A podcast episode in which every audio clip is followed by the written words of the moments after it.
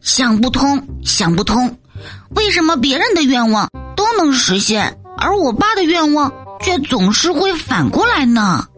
我记得在我很小很小的时候，我爸可是一个许愿专家呢。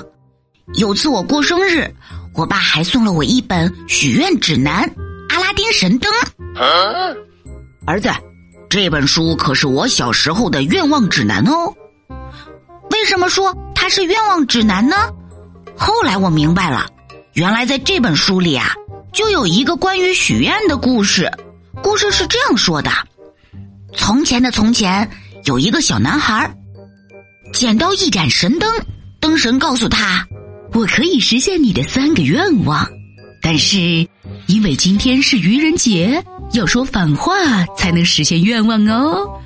要说反话，就是把好的心愿说成不好的呗。”小男孩想了想，认真的说：“神呐，请让我成为世界上最丑、最穷、最衰、永远没人爱的人吧。”小男孩说完，心里特别得意。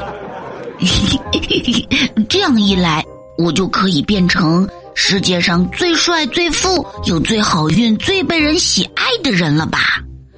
谁知道灯神听了，朝小男孩做了个鬼脸，喊道。骗到你了，然后砰的一声，灯神就不见了。啪的一声，看完这个故事，我就把那本愿望指南扔到了床底下。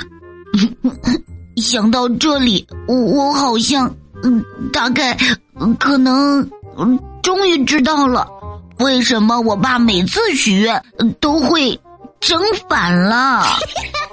聪明的小朋友。你知道了吗？